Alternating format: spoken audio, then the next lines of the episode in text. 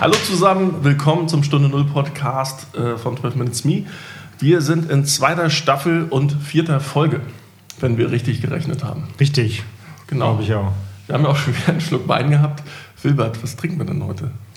Einen Intiere Sizilianer äh, Nero d'Avola, ein Merlot, ein Merlot von 2016. Und äh, ja, der ist äh, Bekömmlich. bekömmlich recht sweet im Abgang. Recht sweet. Ja. Mal sehen, wie wir heute im Abgang sind. Ich hoffe auch recht sweet. Ähm, Jungs, ihr seid ja gut uns beißt es so im Hals manchmal.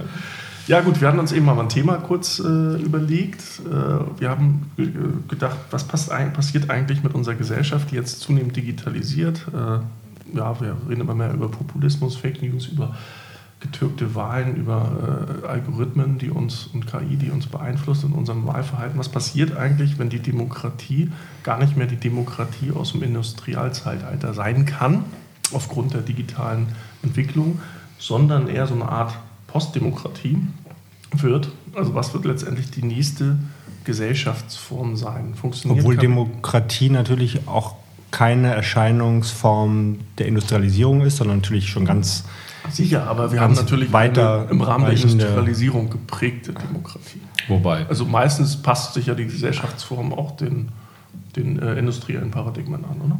Ich Oder weiß, den- ich den- weiß es gar nicht. Also, wenn wir uns mal die Ursprünge der Demo Demokratie anschauen äh, in der Antike, dann glaube ich, könnte ich mir vorstellen, dass äh, ein paar politische Prinzipien, ähm, die man sich erkämpft hat, womöglich dann doch äh, stärker waren als ökonomische Prinzipien. Aber du hast natürlich auf jeden Fall recht. Wir sind natürlich jetzt wieder in einer Zeit, in der wir bestimmte Dinge wieder verteidigen müssen gegen neue technologische Möglichkeiten, weil die halt dann bestimmte Dinge, die lieb, uns lieb geworden sind, die wir aber auch dringend brauchen, natürlich verteidigen müssen gegen, gegen Einflüsse, die, die erkennbar sind heute. also das ist ja auch ganz schön, dass du die Demokratie, die Wiege der Demokratie, das alte Athen irgendwie ins Spiel bringst. Die Sklaven und so hatten wir auch. wollte gerade, das wollte ich gerade sagen. Es gab auch, das war eine etwas andere Demokratie. Es gab, es war nicht die Gleichheit für alle, sondern Gleichheit für bestimmte. Was ja schon mal interessant ist. Das könnte ja auch schon wieder etwas sein, wenn man in die Zukunft guckt, wo Leute nach schielen. Ich kann es nicht beantworten, aber es wäre ja etwas, was durchaus noch so ein, so ein, so ein Gedanke ist, bei dem ich mir vorstellen könnte, dass das bei der Digitalisierung dann die Sklaven sind die Computer. Wenn man es so sieht, äh, nicht die, also die Roboter. Wenn man es so sieht, könnte das natürlich schon wieder Ne, man, man hat ja auch so ein bisschen Idee mal- sein. Brexit ist ja noch ein, aktuell, noch ein aktuelles Thema. Mal gucken, wie aktuell das bleibt und wieder wird. Ähm, da ist es ja letztendlich so, dass es doch verschiedene Gesellschaftsschichten gibt, auch äh, ob, ob Bildung, ob äh, Alterskohorte oder wie auch immer, die sehr unterschiedlich abgestimmt haben. Dass man letztendlich auch wieder erfragen könnte, sollten wirklich alle genau das gleiche Wahlgewicht in, in die Waagschale werfen dürfen? bei gleicher, also wenn nicht die gleiche Bildung vor, vorherrscht, wenn nicht das gleiche Alter vorherrscht, also wenn jemand, der 90 ist, äh, praktisch übermorgen vielleicht den Löffel abgibt, äh, letztendlich die Zukunft entscheidet für jemanden, der heute 16 ist. Ist das moralisch und ethisch eigentlich vertretbar? Ist natürlich ein Gedanke, den man, den man haben kann, dass man sagt, so äh, politische Entscheidungen richten sich ja oft auf die Zukunft und dass man sagen könnte, also wir partizipieren natürlich in unterschiedlichem Maße an Zukunft. Danach äh, das Wahlgewicht zu bestimmen, rüttelt natürlich an, an den Grundfesten, weil man das ja auch irgendwie ex ante bestimmen müsste. Nicht? Also wenn jemand zur Wahl geht, ähm, sozusagen dann ein Wahlrecht zu schaffen, das Unterschiede macht zwischen den Menschen, ist zumindest ähm, zunächst einmal ein interessantes Gedankenexperiment, aber natürlich womöglich mit sehr weitreichenden Folgen. Also, was ich mir vorstellen könnte, ist, dass man so etwas zeitlich begrenzt macht. Weil wir haben ja, wir wissen ja, dass in, dem, in der Zukunft gerade Bildung eine Riesenrolle spielen wird, aber bis es soweit ist, dass Leute tatsächlich auch genügend ähm, ja, Bildung genossen haben, um in diesem demokratischen Entscheidungsprozess auch, ich will nicht sagen richtig zu stimmen, aber, aber informiert abzustimmen und tatsächlich sich auch, auch für Werte, äh, zu, demokratische Werte zu begeistern, die man vielleicht sonst nicht so sehen würde. Also vielleicht kann man sowas ja als begrenzte Maßnahme einsetzen. Kann, kann man, also jetzt mal, mal ganz, ganz out of the box gedacht, kann man nicht einfach so eine Parallelgesellschaftsform testen. Also ein A-B-Testing ist ja aus, aus der Softwareentwicklung super bekannt, dass man einfach, äh, sagen wir einfach den Europäern, den jungen Europäern, die dann tendenziell darauf springen werden auf den Zug, dass du einfach sagst, ihr seid die Digitalen, ihr stimmt digital ab und alle, die für ein Europa sind, denen die nationalen Grenzen erstmal egal sind. Ja, die, zu, die, die legen sich jetzt auf X fest. Mhm. Das gilt jetzt dann auch erstmal für, keine Ahnung, drei Legislaturperioden. Dann kann man nochmal gucken, wie das Ganze funktioniert hat. Auch wenn es eine Minderheit wahrscheinlich sein wird aufgrund der europäischen demografischen Entwicklung. Auf der anderen Seite gibt es dann die, die weiter äh, in Nationalstaatsgrenzen äh, denken wollen, die machen das ganz klassisch. So, und die äh, ganzen Digitalen, die überlegen sich dann halt mal so ein bisschen, wie sowas in Zukunft aussehen könnte. Also tatsächlich mit Gewichtung der Stimmen, mit, äh, dass man sagt, okay, was welchen Bildungshintergrund hast du, was für ein Social Score hast du, was hast du vielleicht kulturell oder sozial schon mal bewegt. Also dass letztendlich so eine Art Scoring-Modell über dein Wahlgewicht entscheidet, um letztendlich auch mal für Europa eine Gesellschaftsform oder eine, ja, eine Gesellschaftsform zu testen oder voranzutreiben. Das habe ich, glaube ich, noch nicht ganz verstanden. An der Grenze, dann äh, geht die eine Gruppe durch, weil sie sich in einem grenzenlosen Europa nee, ähm, bewegt ich und meine, die andere... anhand von Stimmrechten. Das heißt, äh, die eine Gruppe, sagen wir einfach die, die Leute, die ein bisschen digitaler unterwegs sind, die jetzt in den 20er, 30ern sind, die sagen, mir sind, ich sitze jetzt hier in Italien, mir sind die italienischen Grenzen aber total Wurst. Ich fühle mich als Europäer. Ja, wir hatten ja auch schon mal darüber gesprochen, dass sich die Leute tendenziell eher mit ihrer Stadt oder mit dem Ort, aber nicht unbedingt mit dem Land. Also das Land ist schon eine viel abstraktere Ebene. Mhm. Ja, ähm, aber halt die Vision des Europas vielleicht eher unterstützen. Ja, dass alle sagen, ich komme aus Milano, ja, da, da kenne ich mich aus, damit kann ich mich identifizieren. Italien kenne ich jetzt auch nicht so gut, auch nicht viel besser als Deutschland oder was auch immer. Aber ich stehe hinter diesem europäischen Gedanken. Und den packen wir in Kohorte 1 den vernetzen wir mit genau solchen Leuten aus ganz Europa, die halt zusammen Mittel und Wege führen, äh, finden sollen, wie so ein Europa in Zukunft Entscheidungen findet. So, die wählen dann auch untereinander Vertreter und so weiter und so fort. Das mögen ein paar Tausend sein, ein paar Zehntausend, vielleicht ein paar Hunderttausend. Aber die müssen halt einen Weg finden, parallel neben dem, was wir bisher, dem altbekannten Gesellschaftszonen, nationale Abstimmung und so weiter und so fort.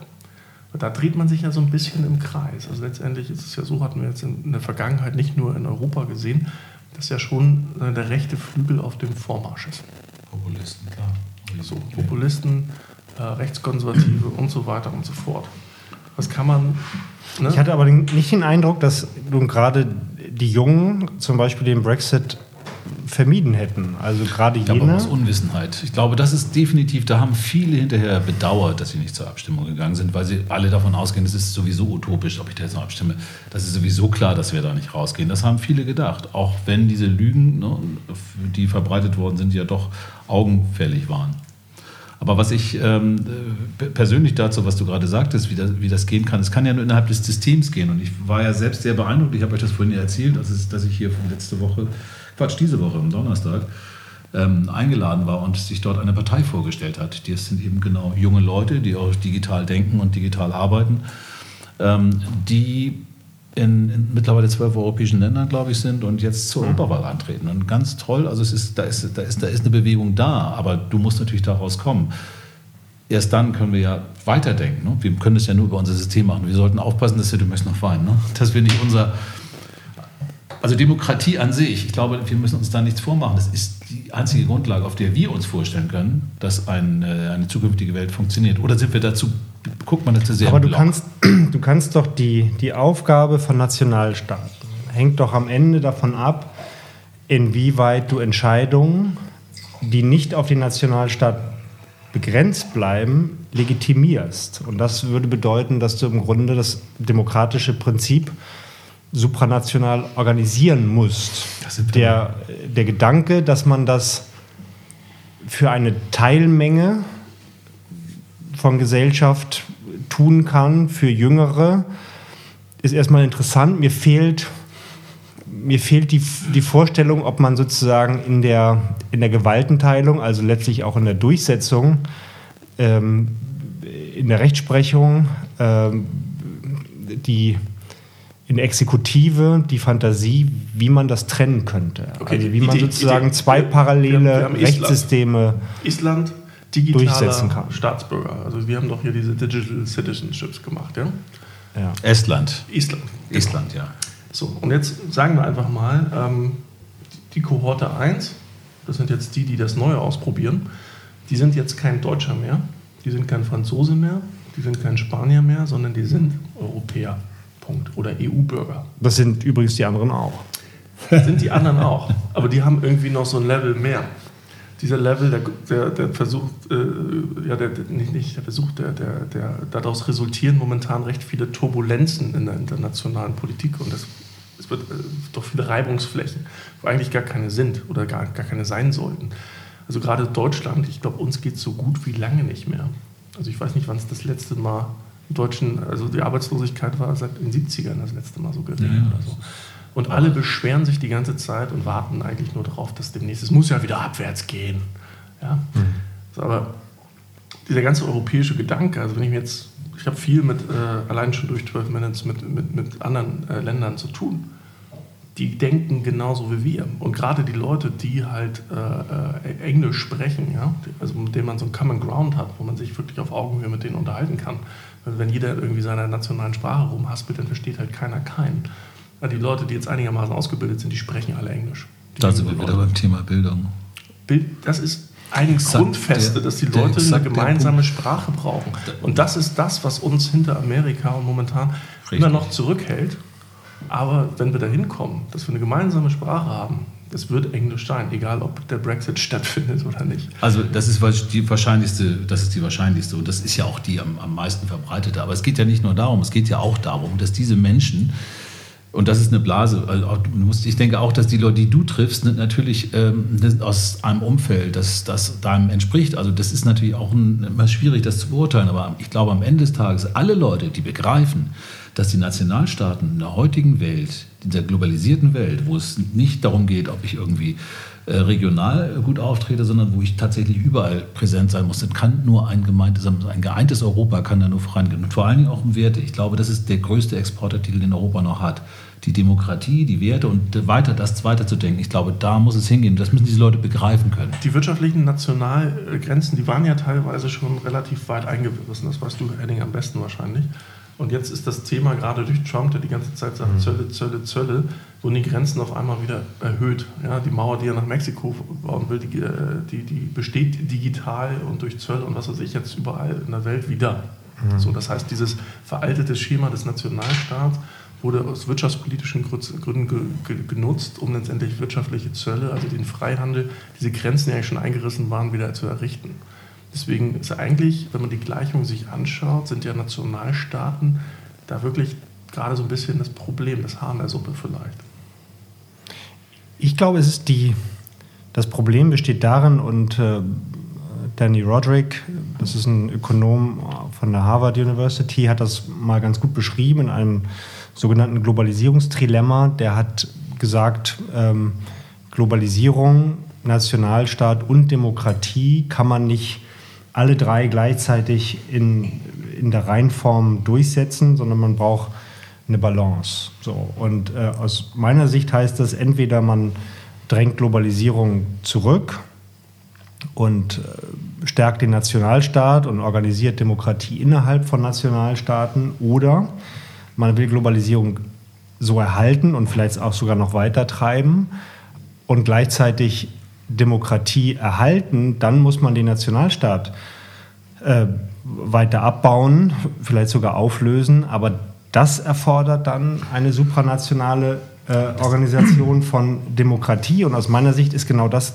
das Problem, dass wir im Moment in der EU 28 oder demnächst vielleicht auch EU 27 eigentlich kaum, kaum eine Legitimation zwischen Portugal und Ungarn und Italien und Finnland haben.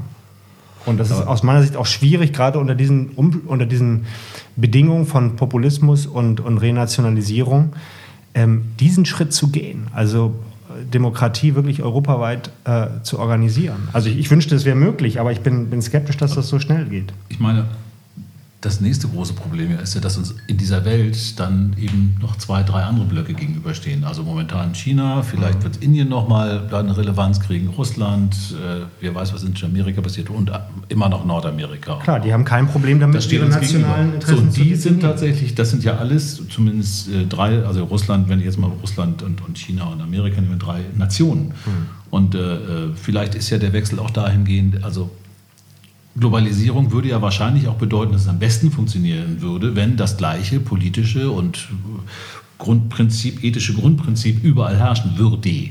So, und jetzt sagen wir Europäer natürlich, und das meinte ich vorhin, das ist ja auch das ist ja auch das, was wir tun müssen. Das ist ja quasi in unseren Genen. Wir sagen Demokratie, ne, wir haben eine gewisse Vorstellung, wie wir es machen. Die Chinesen denken anders. Und ich fand diesen Ausspruch von dem, von dem wie heißt der jetzige? Ding Dang Dong? Sorry, wie heißt der chinesische? Xi? Xi. Mhm.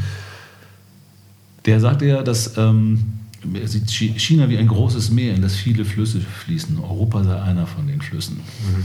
So, und das ist natürlich eine Einstellung. Kann uns nicht gut gefallen, dieses, dieses Bild. Ich glaube nicht, dass uns, das, ja. dass uns das irgendwie, es sollte uns eher anspornen, ne? zu sagen, wir sind vielleicht der, der auch dafür sorgt, dass ihr, ja. ähm, ne? dass wir ein gemeinsames werden und nicht ein Nationalstaat. Das mhm. ist natürlich utopisch. Aber. Okay, aber im Grunde reden wir darüber, dass wir sagen, wir formen so eine Art, also eigentlich eine Partei oder ein Konglomerat, so eine Art virtuelles Meta-Netzwerk über die europäischen Staaten hinweg, was jetzt erstmal die nationalen politischen Bewegungen und Interessen ausklammert und europäisch in den Vordergrund stellt. Das ist diese Partei, von der ich dir erzählt habe, wo ich, wo okay, ich bei das der ist das, worauf ich auch gerne hinaus will. Ähm, und dass wir einfach sagen, äh, diese Leute, die sich dafür committen, die entwickeln zusammen Systeme, die zukunftsfähig sind und tragfähig für ein äh, vereintes Europa. Dann gibt es natürlich meinetwegen in Ungarn, Urban oder was auch immer, die sagen, das ist doof. Sicherlich werden viele andere Politiker auch sagen, das ist doof, weil die dadurch natürlich entmachtet werden. Ganz klar. Auf der anderen Seite wird es aber vielleicht auch den einen oder anderen Staaten geben. Ich kann mir so Zwergenstaaten wie Estland und Co. vorstellen, die da Lust, drauf hätten, die einfach sagen, pass mal auf, wenn ihr äh, das Ganze manifestieren wollt an einem Ort, könnt ihr das erstmal bei uns machen. Ne, dass man halt dem Ganzen sagt, pass mal auf, wenn ihr irgendwie sagt, ihr kriegt hier wirtschaftlich oder wie auch immer Probleme, seid ihr herzlich eingeladen, zu uns zu kommen und könnt von hier aus weitermachen, ihr kriegt da einen Support. Wie auch immer, also erstmal auf Nationalstaatenebene ist das, was da ist, so lange spielen, wie es denn noch da ist und die auf die Seite holen, die darauf Bock haben, das zu unterstützen. Also dieses geeinte Europa, da gibt es ja doch den einen oder anderen Staat, habe ich mir sagen lassen weil diese, so, wie willst du diese Nationalstaaten loswerden, wenn du nicht die nächste französische Revolution in Europa äh, lostretest? Lostrittst. Aber du kannst ja, du kannst zwar natürlich so eine Art Community Law machen, also sagen, man gibt sich eine Verfassung und Gesetze und so weiter, man gründet ein Parlament, konstituiert ein Parlament, aber das ist ja, dieses Recht darf ja nicht in Konflikt treten zu dem Recht, was jetzt sozusagen hoheitlich äh, durchgesetzt wird. Das, das, kann es, das kann es ja nie. Ja, bloß wie, also, willst du National, also Nationalstaaten für ein geeintes Europa, wie will man, die, will man die loswerden? Wie kann man die loswerden, ohne überall Guillotinen hinzustellen? Wen loswerden? Ne? Also die Gegner, oder? Nee, tatsächlich Nationalstaaten. Also ich denke jetzt mal tatsächlich so, an die französische Revolution. Ja, die sind die Bourgeoisie losgeworden, indem sie der eine mal den Kopf kürzer gemacht haben. Danach haben wir gesagt, okay, wir machen jetzt, ändern jetzt unsere Gesellschaftsform von einer Monarchie zu einer Demokratie. So, das hat ganz gut geklappt, weil keiner Lust hatte, irgendwie äh, den Kopf kürzer zu sein. Du meinst, das hat nur, du meinst, diese französische Revolution hat nur deshalb funktioniert, weil sie alle Schiss hatten, weil sie irgendwie selbst so viel Streck am Stecken hatten, dass man sie dann quasi äh, wieder äh, in die Rübe abherbte oder was? Ich, ja, das war natürlich, es war eine Übersättigung des Volkes, die waren massiv Klar. unzufrieden und haben gesagt, okay, äh, ein Großteil unseres Vermögens gehört, wo wir jetzt heute auch schon wieder sind, ein ja. ganz kleinen Teil äh, von wenigen, lassen uns die mal stürzen.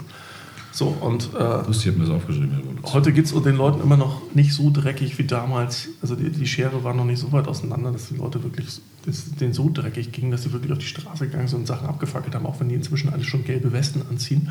Wer weiß, was da noch alles passiert.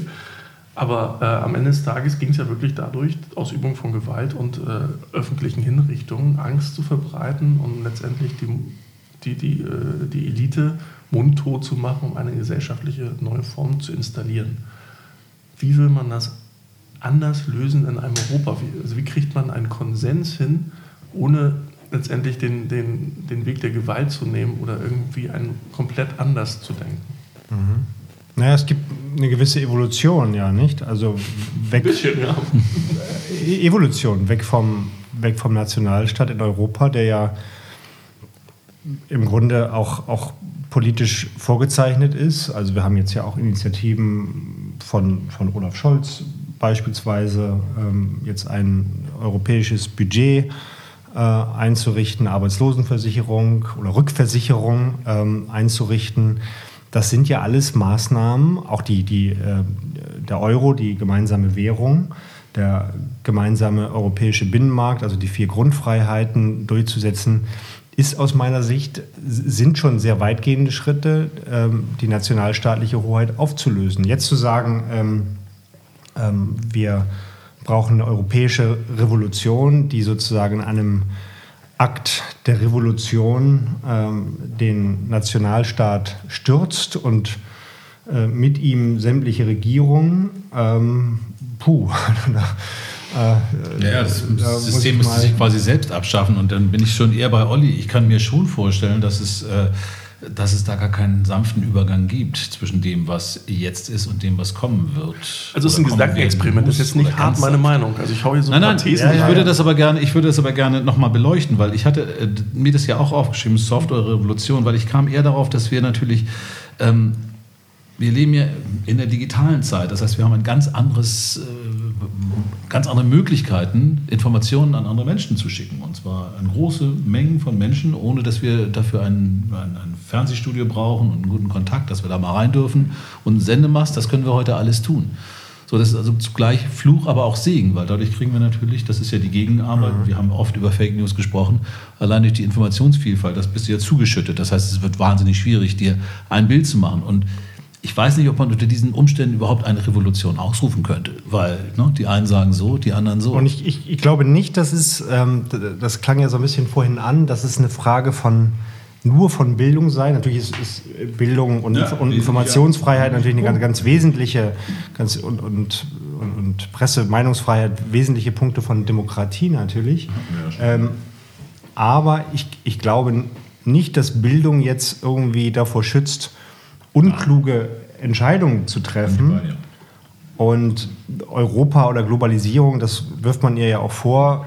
Intellekt auch, und Intelligenz hatten wir auch schon mal als Thema. Ne? Absolut, mhm. ja. Und, und es, der Vorwurf ist ja gerade, dass das über Jahrzehnte ein Elitenprojekt war. Und wir haben es, finde ich, politisch versäumt, äh, die Zustimmung zu Europa hochzuhalten. So, das ist, äh, wir haben Landbevölkerung abgehängt, wir haben nicht genügend äh, Investitionen geleistet und so weiter. Und jetzt zu sagen, wir, die europäische Elite tritt nochmal zusammen, um das jetzt irgendwie vor jenen, ähm, die es nicht verstehen, zu schützen, weiß ich nicht. Ich finde, wir müssten mehr dafür tun tatsächlich. Und äh, weiß ich nicht, der, der Europawahlkampf zeigt das ja auch. Also viele sagen, wir brauchen ein sozialeres Europa. Wir müssen das, was ähm, Europa bedeutet, auch an, an wirtschaftlicher äh, Wohlfahrt einfach auch, auch stärker verteilen. So, und dann mag die Zustimmung zu Europa insgesamt ja auch steigen. Das Ding ist ja, Währung bin ich bei dir. Währung ist aber Ausnahmen bestätigen Regeln. Dann gibt es Dänemark oder was auch immer. Die haben ihre Krone zwar immer noch, die ist natürlich irgendwie an den Euro mit einer Schwankungsrate von 3 oder 5 Prozent, mhm. keine Ahnung, irgendwie sowas. Also eigentlich haben die den Euro, bloß die sagen, äh, wir wollen den Euro jetzt aber nicht.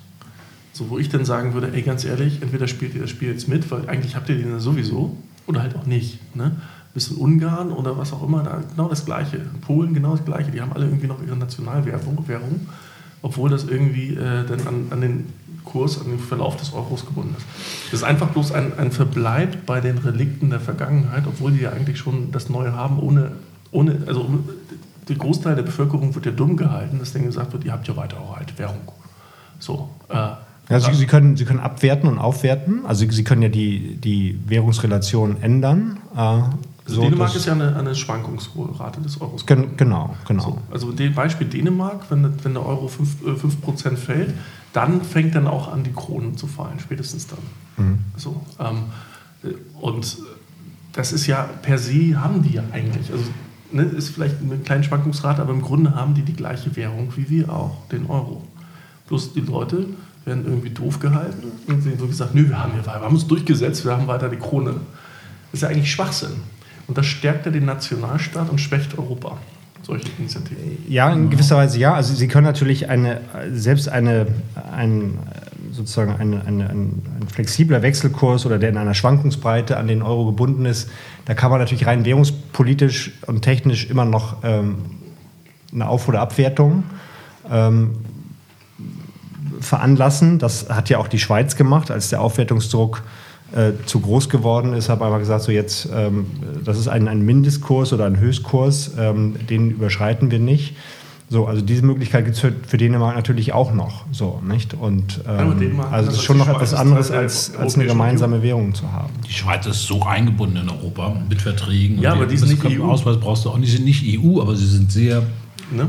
Na gut, sie sind auch in der Mitte drin, umringt von EU. Ja. Aber ich habe die ganze Zeit darüber gedacht, dieses Thema mit, der, mit, den, mit der Veränderung.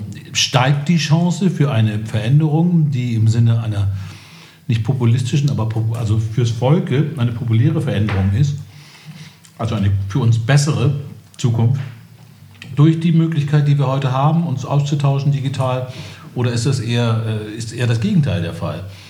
Auf der, anderen, auf der einen Seite, und ich sehe ein sehr positives Beispiel, ich komme nochmal zurück auf diese, diese Jungs, die sich da zusammengeschlossen haben, zwölf europäische Länder, 1300 Leute, die eben eine Partei gegründet haben, sich darum kümmert. Ne? Volt, ich hatte das vorhin gesagt, oder? Mhm. Und das hat mir echt, also es hat mich schon positiv, sehr positiv angesprochen, dass das eben, dass da Leute, die etwas machen und die sich so organisieren in relativ schneller Zeit. Das ist ja auch ein Zeichen. Also das hätte man vor 30 Jahren wahrscheinlich auch nicht hingekriegt, so ohne weiteres. Also in zwölf europäischen Ländern sich innerhalb von anderthalb Jahren irgendwie aufzustellen. Das finde ich schon fantastisch. Also da sehe ich die Chance, da ist dann mein positives selbst irgendwie äh, gestreichelt ja, ich, worden. Ich, ich, ich sehe schon, ja, du, du wirst sie wahrscheinlich wählen. Du, warum nicht? Klar, also ich, super. Also ich würde das ganze Gedankenexperiment gerne, ich, ich glaube, wir, wir bewegen, bewegen, uns so ein bisschen in so, einem, in so, einem, Käfig, weil wir so ein bisschen gerade im Hier und Jetzt viel denken. Vielleicht sollten wir uns einfach mal umdrehen und sagen, wie stellen wir uns eigentlich eine Gesellschaft in Europa in 50 Jahren vor? 50 mhm. Jahren ist eigentlich eine einigermaßen abstrakte Zeitspanne, wo viel, viel, viel passieren kann.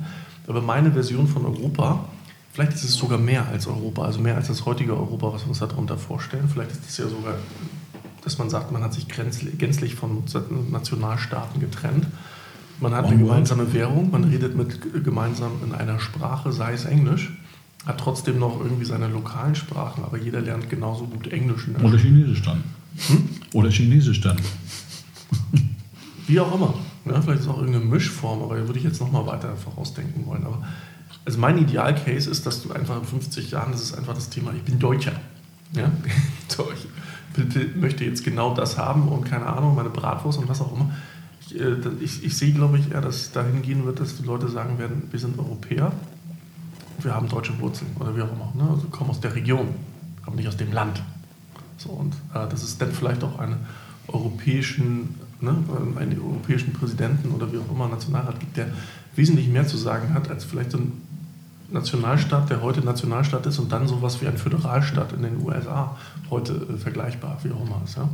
Ähm, man könnte natürlich die USA als Vorbild nehmen, die ihre ganzen 50 Staaten haben, wo die auf State-Level relativ viel zu melden haben, aber auf föderal, äh, föderaler Ebene haben die dann halt nochmal ein bisschen mehr, also, also spezifische Aufgaben, ja, was Militär oder was auch immer angeht. Was, was, was meinst du? Also vielleicht es, nimmt das so ein mhm. bisschen diesen Druck. Außenpolitik und so, ne? Klar. Diesen Druck in diesen, in diesen, Rahmen und äh, in diesen Sachen, die, die, uns jetzt gerade beschäftigen, zu denken, wo wir, wo wir schwer rausdenken können, dass wir einfach mal andersrum aufsatteln, das Pferd. Wo sind wir in 50 Jahren Europa? Ja, klar. Natürlich kann man argumentieren, Nationalstaaten sind ja auch historisch entstanden. Die gab es ja, die gab es ja auch nicht, nicht aus dem Naturzustand heraus, sondern sind gegründet worden um natürlich ähm, Interessen zu definieren, zu bündeln und durchzusetzen. So, natürlich kann man sich vorstellen, dass in Zukunft ähm, Interessen anders gebündelt werden und, und durchgesetzt werden. Es kann sein, dass sich ähm, grenzüberschreitend oder dann eben ohne Grenzen ähm, über alle Menschen hinweg Communities bilden, die, die sagen, wir bilden eine Einheit, die sich selbst Gesetze gibt und die auch, auch durchsetzt. So. Und dann entstehen aber natürlich wiederum Interessen gegenüber anderen Interessensgemeinschaften. Ähm, das wird, glaube ich, die gleiche Evolution sein. Also es geht immer darum, dass Menschen mit ähnlichen Interessen sich zusammenschließen, um sie durchzusetzen gegen Menschen mit, mit ganz anderen Interessen. Das würde ja gegen Nationalstaatlichkeit sprechen. Das wären ja die Interessen, so habe ich die zumindest verstanden, auf einer Supraebene. Nicht dass sie nur aus demselben Land sind. Der Nationalstaat definiert ähm, gleiche Interessen nach Staatsbürgerschaft.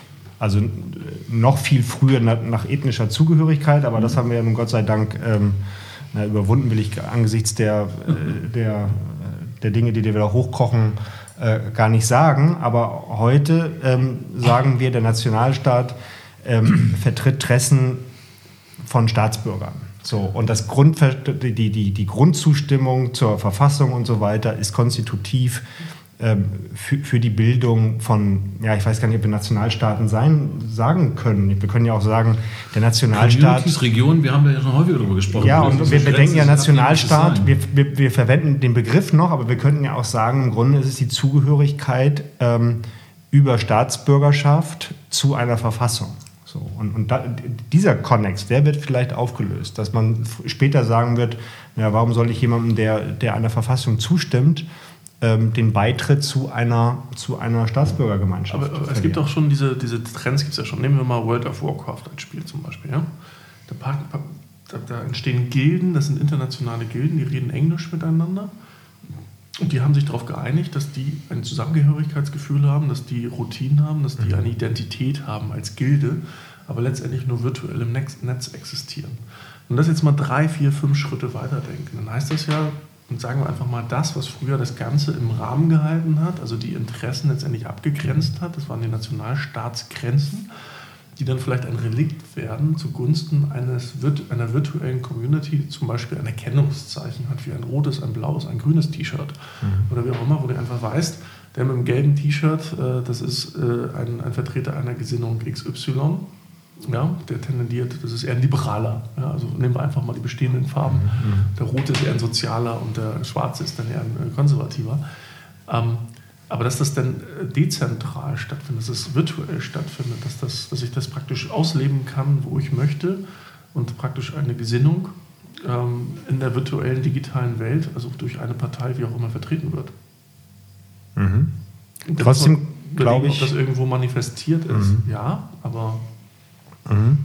Ich finde das Thema einer, also nochmal, das Thema einer gemeinsamen Sprache hat natürlich sicherlich den äh, ganz, ganz wichtigen Punkt. Und wenn man jetzt ansetzen würde und sagen, wie sollte man vorgehen, auch in Europa, wäre es ja vielleicht wirklich gar nicht blöd zu sagen, pass mal wir einigen uns mal darauf, dass wir alle grundsätzlich, und das wäre natürlich gerade im Anbetracht der aktuellen Situation sehr lustig, dass wir alle grundsätzlich Englisch den Kindern schon im Kindergarten anfangen beizubringen. Also, dass die Leute von Anfang, dass Englisch einfach genauso gelernt wird als zweite Sprache und zwar so früh wie möglich. Aber dass, das du ein, dass, du eine gemeinsame Sprache hast, nicht nur mit übrigens dann natürlich auch, mhm. auch mit Amerika in dem Moment und mit Australien. Du hast ja dann auch gleich eine ganz große Breite. Könntest du dir noch Spanisch, Spanisch nehmen, aber das ist zu weit weg. Englisch ist nah genug dran. Aber, ist, das der, aber ist das der wahre Grund? Ich meine, selbst Nein. wenn wir eine Sprache sprechen würden, hätten wir immer noch unterschiedliche Interessen, auch das innerhalb hat, einer Das sollen wir ja und ich glaube, dass, ich glaube, dass Demokratie gemacht werden. Äh, drei, mindestens dreierlei ist. Also einmal natürlich Mehrheitsentscheidungen.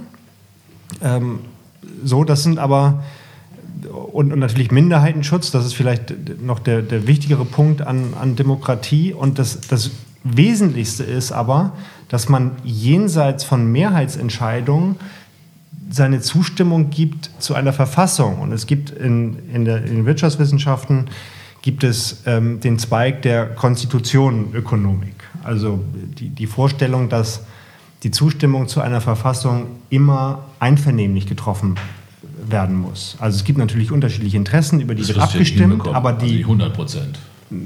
Nee, also jeder von uns hat natürlich nie eine, eine expliz ein explizites Votum äh, oder seine Zustimmung erteilt sondern qua Staatsbürgerschaft, ähm, bei uns dann irgendwie qua Geburt, ähm, haben wir quasi implizit dieser Verfassung zugestimmt. Aber eigentlich müsste man in einer konstituierenden Versammlung sagen, ähm, jenseits von Mehrheitsentscheidungen, das sind die Grundregeln, ähm, mhm. denen wir unsere Zustimmung erteilen. Und unter diesen Voraussetzungen akzeptieren wir, dass es manchmal Mehrheitsentscheidungen gibt, die gegen uns ausfallen können, wollen aber, dass natürlich die Minderheiten äh, oder die, die, jeweilige Minderheit geschützt wird vor, vor, vor Sklaverei oder, oder, oder Beherrschung oder mhm. dergleichen.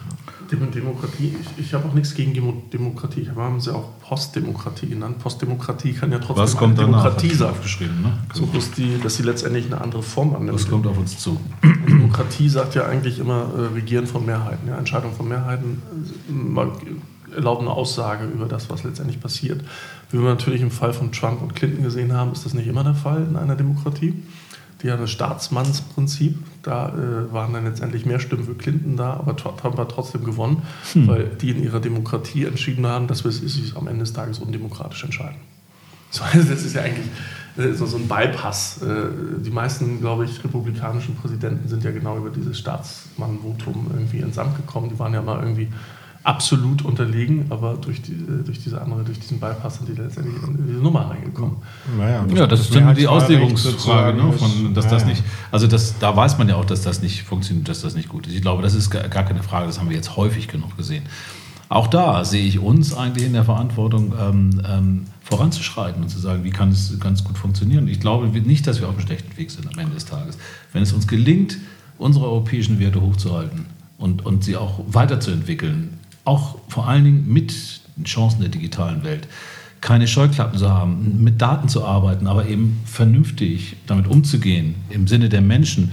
Oder wie diese Jungs, die sich da zusammengezogen haben zu dieser Partei, sagten, dass sie den, den Menschen wieder in den Mittelpunkt stellen wollen, dessen, was hier in Europa, dass sie dieses Gefühl bekommen, das ist auch sehr wichtig. Ich glaube, es ist ein ganz, ganz wichtiges Anliegen.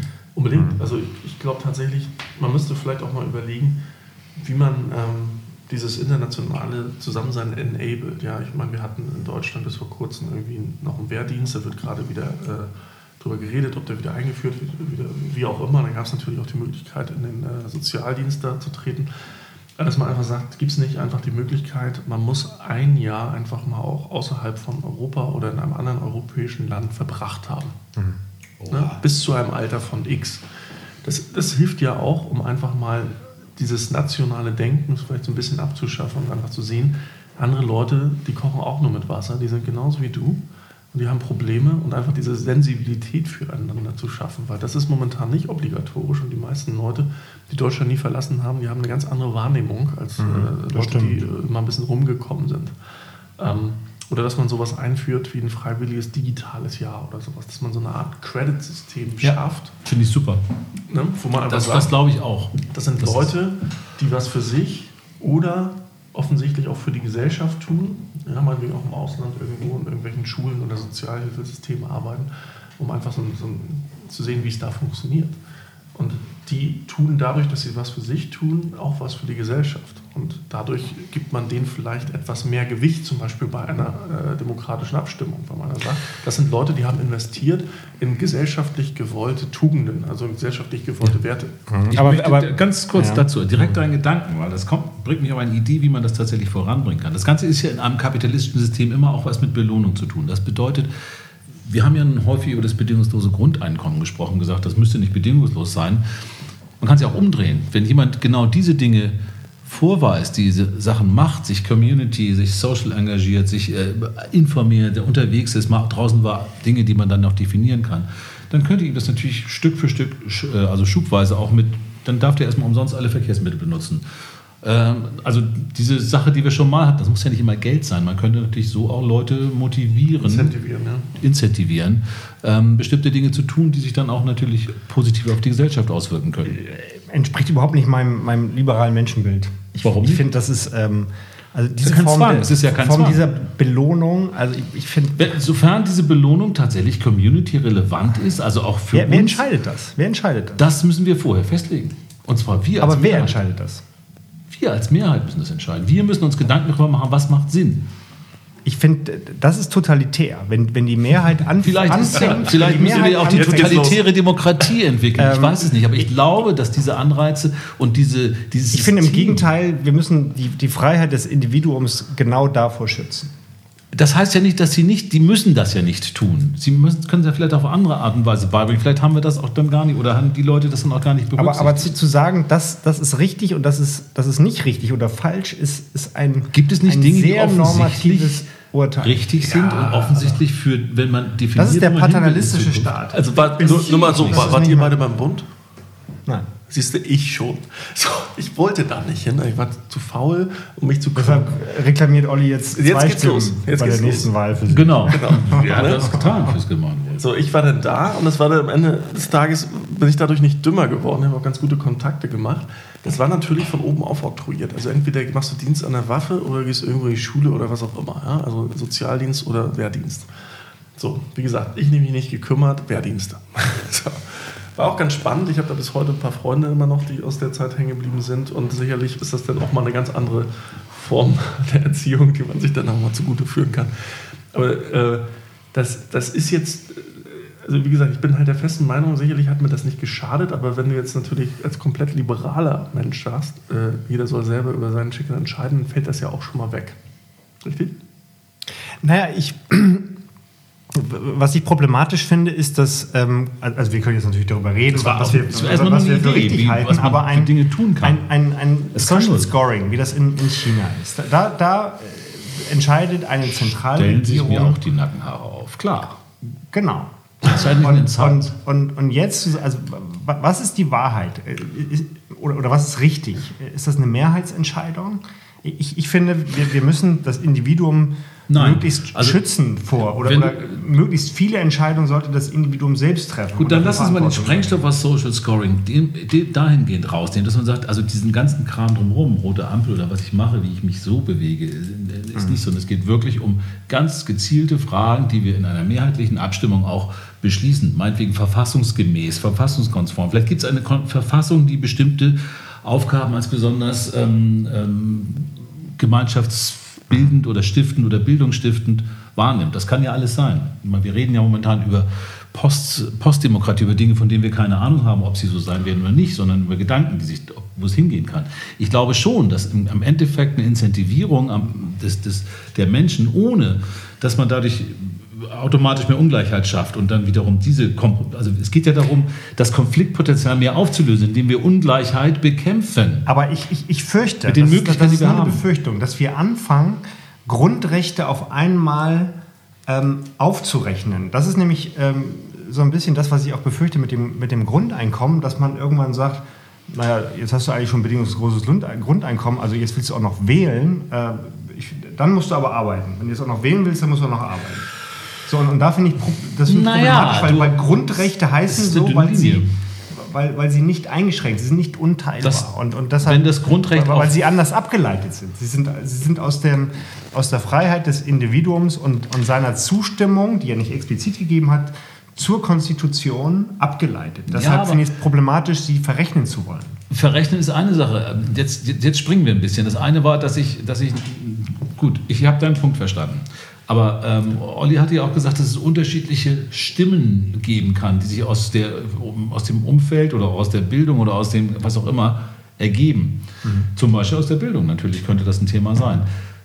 Und dass man sagt, okay, da sind 1,2 Prozent äh, ist die Stimme wert. Das heißt, das, das ist eine Ungleichheit per se schon mal. Aber wäre sie vielleicht tragbar und würde es etwas zum Besseren ändern, von dem zumindest, den wir glauben, Besseren, oder wäre es der Weg? Ich glaube, du bist eher, du hast zum Angst davor, Dinge Besseren, daraus zu zerren. Zum Besseren heißt schon, dass du es weißt. Also du, du leitest das Bessere schon ab und versuchst mhm. es zu, zu, zu determinieren, da, dadurch, dass du die Gewichtung so verschiebst. Ich gebe mir natürlich Mühe, damit du mir zustimmst, ist doch klar. ja, aber wir haben ja, wir haben ja so einen kleinen Lock-in-Effekt, ja? also den wir uns demografisch selber auch zuzuschreiben haben.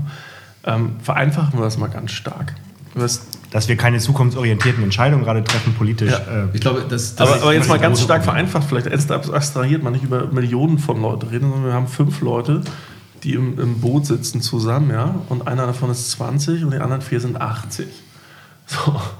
Und der 20-Jährige sagt, keine Ahnung, unser Proviant reicht, damit komme ich irgendwie noch 20 Jahre hier mit dem Boot, vielleicht kriege ich irgendwann nochmal, äh, komme ich nochmal an Land an. Also wir müssen jetzt ein bisschen fasten. Und die anderen 80-Jährigen sagen, egal, nach mir die Sinnflut, ich habe eh nicht mehr so lange, bis du hier Land findest, fresse ich lieber alles auf. Ja? Sitzen dann zusammen. Dann entscheidet er das aber selbst. Das ist ein Unterschied. Und, und das bringt mich zu einem ähm, äh, wichtigen Unterschied auch in der, in der Moralphilosophie. Es gibt ja die Utilitaristen, die würden sagen, naja, dann. Wie heißen die? Die Utilitaristen, ich maximiere ja. Ja, Utilizer. Nutzenmaximierer, sind wir sie Ich alle? maximiere das größte Glück der größten Zahl. Das ist so ein bisschen, ich glaube, von Bentham oder Klingt gut. John Klingt, größte. Glück der größten Zahl klingt gut. Das bin ich aber nicht. Also vi- viele, viele Briten sind das, oder das kommt aus der, äh, aus der angelsächsischen Philosophie. Ich bin eher Kantianer, also äh, Prinzipialist oder wie kann man sagen? Also ich, Na, du bist Tugend Äh, und Disziplin sind die Dinge, die für dich eine Rolle spielen. Jetzt geht's ich los. glaube, ich bin, ich, bin des, ich bin deshalb kein Utilitarist, weil ich genau nicht glaube, dass man Prinzipien miteinander verhandeln kann und aufrechnen kann. Deshalb, deshalb bin ich eigentlich Kantianer und kein, kein Utilitarist. Ja, aber das ist, das ist ja unumstößlich. Wenn Kantianer ist ja auch so eine Unumstößlichkeit bestimmter Wahrheiten ne? oder bestimmter Ethiken. Das ist ja impliziert, Ja, das ja. genau. Und was heißt das jetzt für das Boden mit den fünf Leuten drauf? Dass nicht derjenige über Bord geht, der die geringste Lebenserwartung hat. Und als Kantianer. Ich, ich, ich, ich sehe, ich sehe Das dass, dass die Utilitaristen eine pragmatische, pragmatischere, äh, pragmatischen Umgang mit der Wirklichkeit pflegen oder mit Problemen, weil sie halt eine klare Regel, was heißt eine klare, aber sie haben eine Regel, die, die da lautet, ähm, wir können das entscheiden. Kant würde sagen, das ist ein Problem, das wir nicht entscheiden können. Ich fände Die allein mal, Utilitaristen sagen, ähm, wir müssen es aber entscheiden und deshalb schmeißen wir den, den Ältesten. Äh, man, man könnte es ja schon ausprobieren, ohne zu Wenn das entscheiden. Wenn man, wenn, man, wenn man jetzt nochmal Olli, Olli geht, pass mal auf, wenn du dein Wahlrecht das erste Mal hast, dann ist deine Stimme ähm, Faktor X wert. Und wenn du dann irgendwie ähm, in Rente gehst, ist deine Stimme noch Faktor X wert. Das es mag es einen kleinen Unterschied geben. Das würde bedeuten, dass immer die Jungen, die ja sowieso meistens weniger werden, das ist auch scheiße. Das ist schwierig. Das wäre zumindest unbestechlich, das sagt dann keiner, ist dann einfach nur so. Ich würde es festlegen, Also ich würde es tatsächlich auch nicht lineal sinken lassen, äh, linear sinken lassen, sondern ich würde einfach sagen, okay, wenn du halt Genau, 90 nach bist, Geburt dann hast du halt nur noch abhängig. 50 Prozent deiner, deiner Stimme, also 50 Prozent Gewicht von dem, was du mit 20, 30 hattest. Keine Ahnung. Und dann machen wir vor der nächsten Bundestagswahl machen wir eine Genprobe und gucken mal, wie lange man noch lebt. Nee, nee, nee, ist das das, die- ist das das ist auch eine gute Idee. Ganz, ganz und, und ob man überhaupt Ganz- wirklich aber- aber hier wählen darf, weil man hier geboren Ganz ist oder kurz, so. Ne? kann natürlich, also jetzt mal 50 Jahre weiter gedacht. Also es geht ja einfach darum, ich meine, klar, wir, wir, haben jetzt unglaublich viele Restriktionen, also wird sich irgendwo hin bewegen. Und ob wir nun die Demokratie, die wir heute feiern, mit den nationalen Grenzen, die wir heute haben, mit dem Kapitalismus, den wir heute feiern, ähm, ob das in 50 Jahren alles noch so aktuell sein wird. Wir reden ja über das bedingungslose Grundeinkommen, wir reden über das und das. Also es wird sich definitiv was tun, Arbeit wird sich verändern. Henning freut sich gerade enorm über den letzten Schluck Wein. Völlig klar. Ich, äh, das hat grad durch dein Eingangsstatement, Olli, hat sich das halt so ergeben, dass es halt, äh, das fand ich ja auch gut. Das war ja sozusagen, und das ist ja auch der Sinn von Gedankenexperimenten, äh, sehr, sehr durchaus extrem. Aber das finde ich ja gut, weil es ja irgendwie auch eine, eine Diskussion äh, auslöst. Ich bin überhaupt nicht überhaupt nicht anderer Meinung, dass wir, dass wir in eine, eine sehr andere Gesellschaft gehen, als wir sie heute haben. Das ist völlig, völlig Sie klar. wird anders sein. Leute. wird niemand- anders sein. niemand wir, werden auch andere Wirtschaftsformen, wir werden andere Abstimmungsprozeduren äh, Prozeduren haben als heute. Das ist Äh, Wir haben jetzt 48 Minuten voll, nur mal so. Also die, die 4 mal 12 Ich muss noch alles alles, ich habe mir jetzt echt noch was aufgeschrieben, ist mir scheiße. aber wir haben doch gar nichts vergessen. Ist der, doch, Nee, doch, wir haben ich bin noch gar nicht so wir weit. Also, ein paar extra. ähm, ist es, ähm, ist Demokratie die Diktatur der Mehrheit? Nein. Warum? Nein. Das ist doch jetzt irgendwie, ja, ich, würde sagen, warum? Ja. Ja, weil das Wesen der Demokratie der Minderheitenschutz ist. Aha, okay. Aber das wäre doch dann, dann wäre es doch viel einfacher zu sagen, wie ich vorhin sagte, dass man den Jüngeren ein bisschen mehr Gewicht gibt und das in Abgleich mit dem, was weiß ich, Geburten, ne, was weiß ich, Demografie macht und dann entsprechend eine Kla und, auch vielleicht noch und ich, geschlechtlich. ich bin jetzt mal sehr, sehr pointiert. Und haben alle und, und wenn es, gleich- wenn es ein, ein, ein krankes Kind ist, von dem man weiß, dass es unheilbar krank ist Ja, ja, und in fünf Jahren stirbt, dann äh, hätte es da lange rot, dann wird es ja eh rausfallen. Und wenn man das nicht weiß, nimmt man nochmal nimmt man eine Genprobe, um Naja, ich weiß, wo du darauf hinaus willst. Es gibt, Okay. es gibt natürlich immer zwei Seiten. Aber äh, ich meine, es gibt ja auch ein gewisses Paradox der Demokratie, dass du dann einfach sagst, okay, man entscheidet demokratisch, dass wenn sich na, das erste Mal 20 bis 40 Prozent irgendwie einer Meinung äh, an Leuten zusammenrotten, dann ist die valide und entscheidet über den Rest. Das ist eine Minderheit, die dann aber den Rest entscheidet. Aber man hat es vorher demokratisch entschieden, dass das irgendwie. Also ist demokratisch, aber dann irgendwie doch nicht. Letzter Gedanke. Natürlich ist es, aber es stimmt natürlich, und deshalb glaube ich, dass eine stabile Gesellschaft, die unter den Bedingungen von Demokratie leben kann, eine sein muss, die wesentliche gemeinsame Interessen miteinander teilt. Man, man, stelle sich vor, und oder, auch Werte, na klar. Oder Ziele, sagen wir mal, vielleicht noch besser. Auch Ziele, Ziele sind, glaube ich, noch Werte und Ziele Werte. vielleicht sogar. Ähm, denn man stelle sich vor, eine Gesellschaft, in der immer, immer, wirklich immer 51 Prozent ähm, und immer die gleichen 51 Prozent eine andere Meinung haben als die anderen 49. Die, die, die 49 Prozent würden irgendwann sagen, ich hab kein, wir haben keinen Bock mehr. Wir gründen einen eigenen Staat oder eine eigene Community, wir machen unsere eigenen Gesetze. Wenn sie denn, wenn sie denn homogen wären. ja, klar. Das wissen ja, wir ja nicht. Das wissen wir nicht. Nein, nein. Genau. genau. Schönes Wort zum Sonntag. Könnte auch noch was dazu sagen. Ich will es nicht, weil Olli, nächste Olli, Folge. Ja, oder? nächste Folge. Oder übernächste. Ja, Aber das war natürlich jetzt, sagen wir auch mal irgendwie, das war natürlich jetzt alles ein bisschen extrem teilweise. Aber es war interessant. Nicht. Das war interessant. Oder? Ja, haben wir eigentlich was vergessen? Ja, bestimmt. Ich habe hier noch ein paar Sachen. Also das Problem, was wir, glaube ich, auch nicht so schnell gelöst kriegen in der kleinen Runde, weil es, glaube ich, ganz viele angeht, ist einfach, was kommt jetzt im Rahmen dieser Digitalisierung auf uns zu? Weil wir einfach sehen, dass ganz viele Sachen nicht mehr so funktionieren, wie sie verlässlich in den letzten Dekaden funktioniert haben. Und da sind auch ganz viele äh, in der letzten Zeit erschrocken worden, als dann ein Trump äh, passiert ist, als ein äh, Brexit passiert ist und so weiter und so fort. Deep Fake habe ich gerade gehört. Mhm. Eine, eine, eine Bedrohung von Gesellschaft. Von Demokratie. Genau. Und das muss irgendwie gelöst werden oder irgendwann gibt es halt komplettes Chaos. Wir gehen mal nicht davon aus, dass es komplettes Chaos geben wird. Deswegen war es einfach mal ein Gedankenexperiment in die Richtung. Ihr könnt ja auch mal drüber nachdenken, wenn ihr tolle Gedanken habt. Schickt uns die, wir diskutieren die hier gerne durch. Vielleicht laden wir euch sogar ein, wenn die richtig gut sind. Äh, sonst findet aber, ihr uns. nur, wenn ihr für uns was schreibt. Wilbert. kleinen Brief, eine Postkarte. Trink nochmal einen Schluck. Genau. So, sonst findet ihr uns den, äh, auf den üblichen sozialen Netzwerken äh, und Wilbert ist richtig gut drauf. Der war das gut, ne? Ich fand das jetzt sehr, sehr lustig, okay. Schmeißen die 50 Minuten. Das ist mein einziges Ziel. Sehr gut. Ähm, genau. Bis und zum nächsten Mal, oder? Wenn, wenn, ihr mehr wissen wollt, äh, findet ihr auch das Ganze auch bei 12 Minutes Mine, sind da auch noch ein paar andere Podcasts und so weiter und so fort. Wir freuen uns darauf aufs nächste Mal in Folge 5 sind wir dann, genau. Mhm alle guten Dinge sind. Fünf. Dann sechs, dann sieben. Fünf ist Trömefies das mal. Ich kann heute, kriege ich mit jedem Spruch zum Lachen heute. Alles klar. Gut, bis dann. Tschüss. Tschüss. Ciao.